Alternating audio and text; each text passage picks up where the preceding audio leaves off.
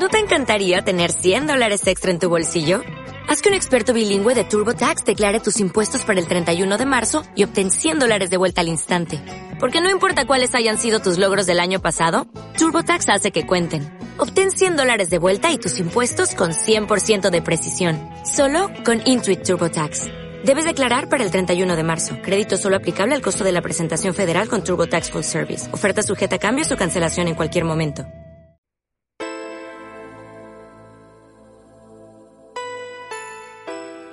Muy buenos días, otra semana más de la mano de CLM Activa con la Roldana en la radio. Hoy estará con nosotros Eugenia Tenenbaum. Ella es historiadora del arte por la Universidad Complutense de Madrid y actualmente se dedica principalmente a la divulgación cultural con perspectiva de género en redes sociales, a la vez que imparte talleres y hace ponencias relacionadas con esta línea de investigación. Además, también escribe artículos mensuales en Patreon y hace muy poquito eh, ha salido a la luz un libro que ha escrito del que más eh, adelante hablaremos. ¿Qué tal estás, Eugenia? Buenos días, eh, Aurora. Pues encantadísima de estar aquí contigo. Bueno, pues el placer es nuestro. Y bueno, siempre empezamos la entrevista con la misma pregunta y es si tuviste referentes femeninos en tus estudios.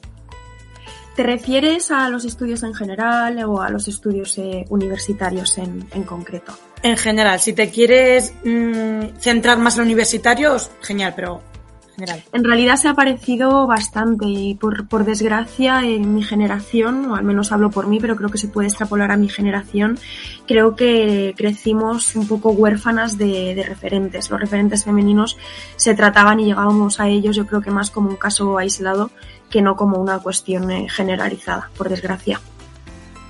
Pues bueno, eh, tu respuesta, por desgracia, eh, se ha repetido en numerosas entrevistas que hemos hecho. No suele haber referentes femeninos, pero bueno, esperemos que esto cambie. Em, también un poco ya centrándonos en tus estudios, eh, ¿por qué decidiste estudiar historia del arte? Pues en realidad eh, decidí estudiar historia del arte porque no me podía permitir económicamente mi primera opción, que era dirección de, fotografía. Entonces, pues, pues pensé en algo que, que, me apeteciese, que me motivase y que de alguna manera eh, pudiese eh, combinar en un futuro con la dirección de fotografía, que por aquel entonces era mi, mi, pasión. Así que empecé a estudiar historia del arte y en historia del arte descubrí mi, mi, mi verdadera vocación, por así decirlo. Pero se puede decir que, no te arrepientes, que recomendarías estudiar historia del arte. Eh, no me arrepiento en absoluto. De hecho, volvería a estudiar la carrera una y otra vez, una y otra vez. Me parece una disciplina eh, tan amplia que siempre tienes que estar en, en continua información, con lo cual los, los años de, de estudios formados o los años que comprenden el, el, currículo universitario siempre me van a parecer eh, pocos.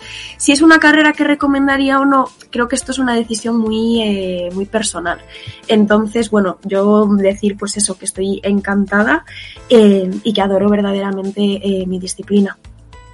Bueno, y una cosa que mucha gente no sabe es que eh, las, las, historiadoras, en este caso del arte, somos también historiadoras. Entonces, ahora enfocándonos un poco en el tema de la historia, ¿consideras la historia aún un terreno masculino? Eh, sí, tanto masculino, quizás más que masculino, diría eh, muy masculinizado. Eh, y creo que eso en realidad también es un, un, problema y creo que incluso si nos abstraemos eh, podemos eh, hablar de, de, cómo pueden afectar los roles de género, la socialización a la hora de escoger estas carreras, como la historia se, se considera, pues por así decirlo, sí, como algo eh, masculino porque tiene que ver con el rigor, tiene que ver eh, con el pasado, tiene que ver con la creación de conocimiento. Y como la historia del arte se concibe como algo femenino porque claro, eh, la gente entiende que tiene que ver con, con lo bonito, con, con, lo fantasioso, con lo estético, con lo decorativo. No sé si eso tendrá algo que ver o, no. Claro, no, no, yo creo, considero que tiene mucho que ver. Y bueno, esperemos también que esto cambie un poco. El principal cometido desde, que tenemos desde la Roldana también es el de incluir a la mujer dentro del currículo educativo, ya hablando también de la historia del arte eh, porque es que, como, seguro, como lo que has dicho, tú apenas has tenido referentes femeninos eh, en tus estudios y pues esto un poco, si vemos los referentes femeninos de los jóvenes, eh, todavía hay mucho camino que recorrer. Eh, bueno, durante la presentación he dicho que también eres divulgadora de arte y género. Eh, ¿Cómo surgió la idea de divulgar estas dos áreas por las redes sociales? Pues surgió de manera muy eh, natural porque lo cierto es que desde los 13-14 años siempre he utilizado las redes sociales para, para, expresarme y sobre todo para compartir inquietudes en la búsqueda de, de, lo que a mí me gusta llamar como seres afines con estas inquietudes compartidas. Entonces, como yo ya estaba más o menos familiarizada con, con el movimiento eh, feminista y hablaba de feminismo en mis redes eh, sociales, pues me pareció lo más lógico y, y, natural a medida que yo iba investigando, iba introduciendo la perspectiva de género en, mis estudios, también introducirla en contenido. Y así es como pues poco a poco empecé a hablar de pues, algo que, me apasiona, que es la perspectiva de género aplicada a la historia del arte, y fue cuando mis seguidoras me dijeron, eh, chica, esto que estás haciendo se llama divulgar. Y yo, bueno, vale, pues entonces estoy divulgando.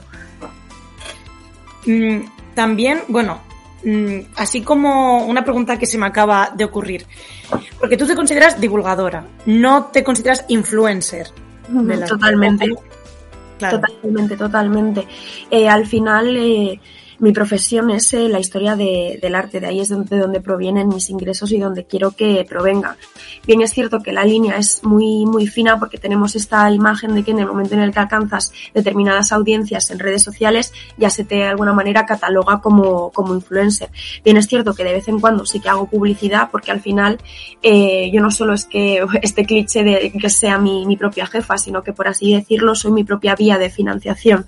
Eh, por tanto, pues en este sentido sí que en ocasiones recurro a la publicidad, pero siempre suele ser con o bien con elementos o bien con proyectos que están eh, relacionados con, con, mi línea de, de, pensamiento. Es decir, no pretendo ser eh, ni me gustaría terminar convirtiéndome en un, en un eh, escaparate porque para mí lo que prima es la divulgación y la creación de contenidos relacionados con la historia del arte. Por tanto, prefiero que la gente se refiera a mí como divulgadora o como historiadora del arte que como influencer que, que creo que cogea un poco eh, viendo un poco el grueso de, de mi contenido y de mi trabajo en redes. Pues sí. Eh, ¿Qué consejo le darías a la gente que quisiese comenzar a divulgar por las redes sociales? Porque los inicios son los más difíciles, es lo que se dice. Entonces, sabiendo sí, esto. Sin duda alguna. Eh, pues yo lo que les recomendaría es que escogiesen un, campo que, les apasionase, porque al final yo, por ejemplo, eh, no empecé a divulgar eh, pensando en ningún momento que iba a conseguir profesionalizarme. En primer lugar, pensando que no iba a conseguir profesionalizarme y tampoco esa era mi, finalidad. Entonces, en ese sentido, quizás yo soy un, caso un poco muy, muy extraño, porque cuando empecé a divulgar, como he dicho, ni siquiera sabía que, que lo estaba haciendo. Pero es eso, creo que es importante que escojas un campo que a ti verdaderamente te apasione, más que nada porque vas a dedicarle mucho tiempo, muchos recursos y por desgracia es un sector que está tan absolutamente precarizado que generalmente lo que yo veo es que desde el momento en el que tú empiezas a divulgar hasta el momento en el que empiezas a sacar rédito económico de ello, al menos en mi caso yo diría que pasaron pues por lo menos eh, tres años, tres años y medio, que es muchísimo tiempo, en el sentido de lo haces más por porque te gusta que no por, por el rédito económico que puedes eh, sacar. Luego también para mí es muy importante eh, la rigurosidad, eh, no solo por ser buenas divulgadoras a nivel profesional, sino también para poder dar herramientas a nuestro público, no solo para que puedan contrastar lo que nosotras estamos compartiendo, sino también para que puedan aumentar información y que no funcionemos o que nuestros perfiles no funcionen como un fin, sino como un medio.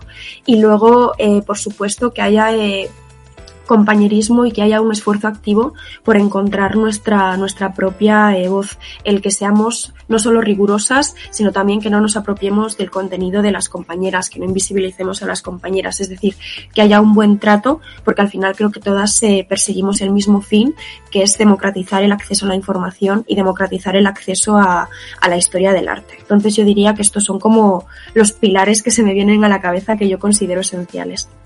Bueno, pues esperemos que las personas que, que, nos puedan escuchar y que quieran comenzar en este mundillo, pues hayan tomado, tomado nota.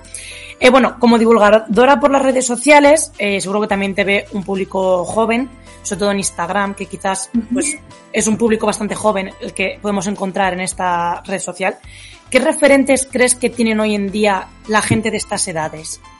Eh, pues creo que tienen dos tipos de referentes. Eh, referentes inmediatos, que pueden ser eh, referentes que generan contenido en, en las redes eh, sociales, y luego de alguna manera referentes más clásicos o tradicionales, a los que suelen llegar o bien a través de, de, la divulgación en redes sociales o a través de la lectura de determinados libros, el visionado de determinados documentales y demás. Si nos lo llevamos, por ejemplo, al, terreno de, la historia de, del arte, pues por ejemplo los referentes eh, suelen ser pues Linda Nochlin, Griselda Polo, que Estrella de Diego, eh, Rosica Parker, estos serían como los referentes tradicionales. Pero muchas eh, personas, muchas mujeres jóvenes llegan a ellos pues a través de determinadas compañeras que lo que estamos haciendo es divulgar eh, los aportes de estas inteligentísimas y talentosísimas mujeres en nuestras redes. Entonces yo diría que hay como esos dos tipos de, referentes. Eh, también sabemos bueno, que la historia de género aún crea muchas polémicas. ¿Te ha pasado a ti alguna anécdota o situación incómoda? Y si es así, ¿cómo le hiciste frente?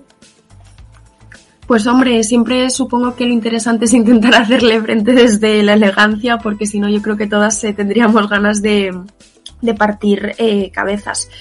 Quizás yo creo que una de, uno de los argumentos más eh, manidos es que, bueno, que, las contribuciones eh, que hemos hecho, que han hecho las mujeres a lo largo de la historia, no, no importan. Y luego también creo que una de las acusaciones más recurrentes es la de ser eh, presentista, es decir, como este fenómeno del, del presentismo, de intentar malversar el, el pasado, de intentar eh, reescribir eh, la, la, historia. Y a mí personalmente ambas cosas me hacen, me hacen mucha gracia, porque al menos en, en mi experiencia y en la experiencia de, de otras eh, compañeras, el feminismo y la perspectiva de género aplicada a la historia del arte es obvio que interesa, mi perfil puede ser un buen ejemplo de, de ello. Y luego eh, por otro lado en el momento en el que tú empiezas a rascar y a investigar te das cuenta de que en realidad presentismo ha sido lo que se ha hecho hegemónicamente desde todas las disciplinas al llevar a cabo un proceso o bien consciente o bien inconsciente de ocultación, de invisibilización y de censura de los aportes que, que han realizado las, las, mujeres. Entonces, eso es presentismo, el pretender que las mujeres no han contribuido a la historia de la humanidad y a la historia de todas las disciplinas. Eso es lo que a mí me parece que es el, el verdadero presentismo y que nosotras lo que estamos haciendo es intentar combatirlo. Pues, pues, muy interesante todo esto que, que, nos comentas, Eugenia. Y bueno, como dije en la presentación, eh, acabas de publicar tu libro La mirada inquieta, que es un libro sobre historia del arte. Uh -huh. eh, ¿De dónde viene el título y cómo surgió la idea de escribir un libro? Pues la idea surgió eh, por parte de la editorial de temas de hoy que se puso en contacto conmigo en, en mayo de 2020 para preguntarme si, si, yo tenía en mente algún proyecto editorial.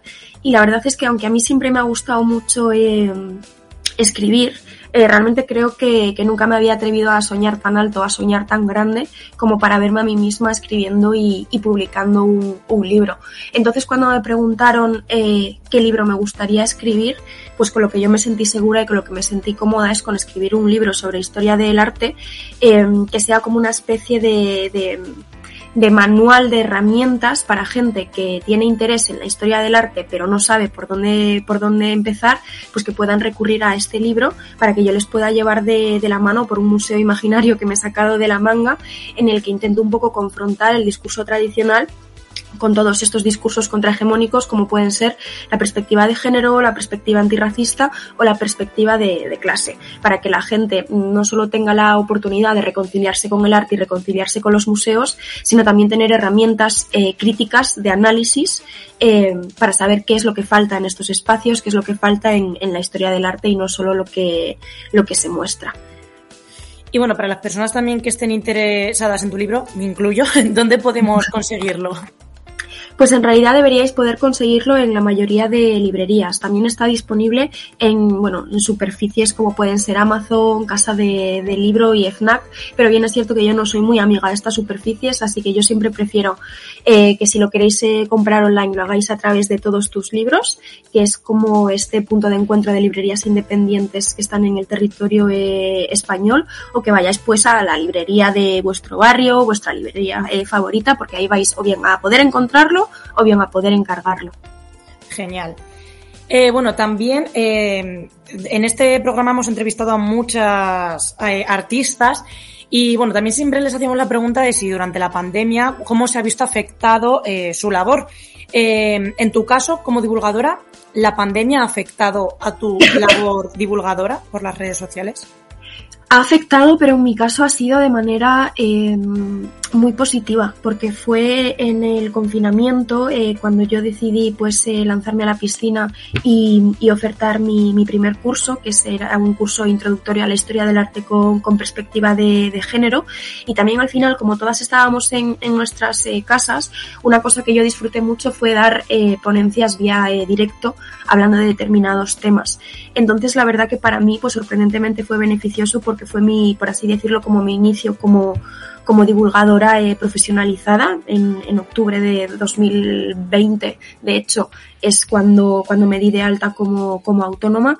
Entonces, en mi caso, la verdad que sí que fue un, un, un daño positivo, es decir, no fue, no fue un, un daño en, en absoluto. Claro, además, han cogido mucha fuerza las redes sociales, plataformas como desde donde estamos haciendo la entrevista, Jitsi Meet, Zoom, Teams, con la pandemia, entonces en alguna, en algunos sentidos sí que es verdad que, como bien has dicho, pues sí que laboralmente algunos han visto más beneficiados. Sí. Y bueno, también para ir concluyendo, ¿qué planes, qué planes tiene Eugenia Tenenbaum para el futuro?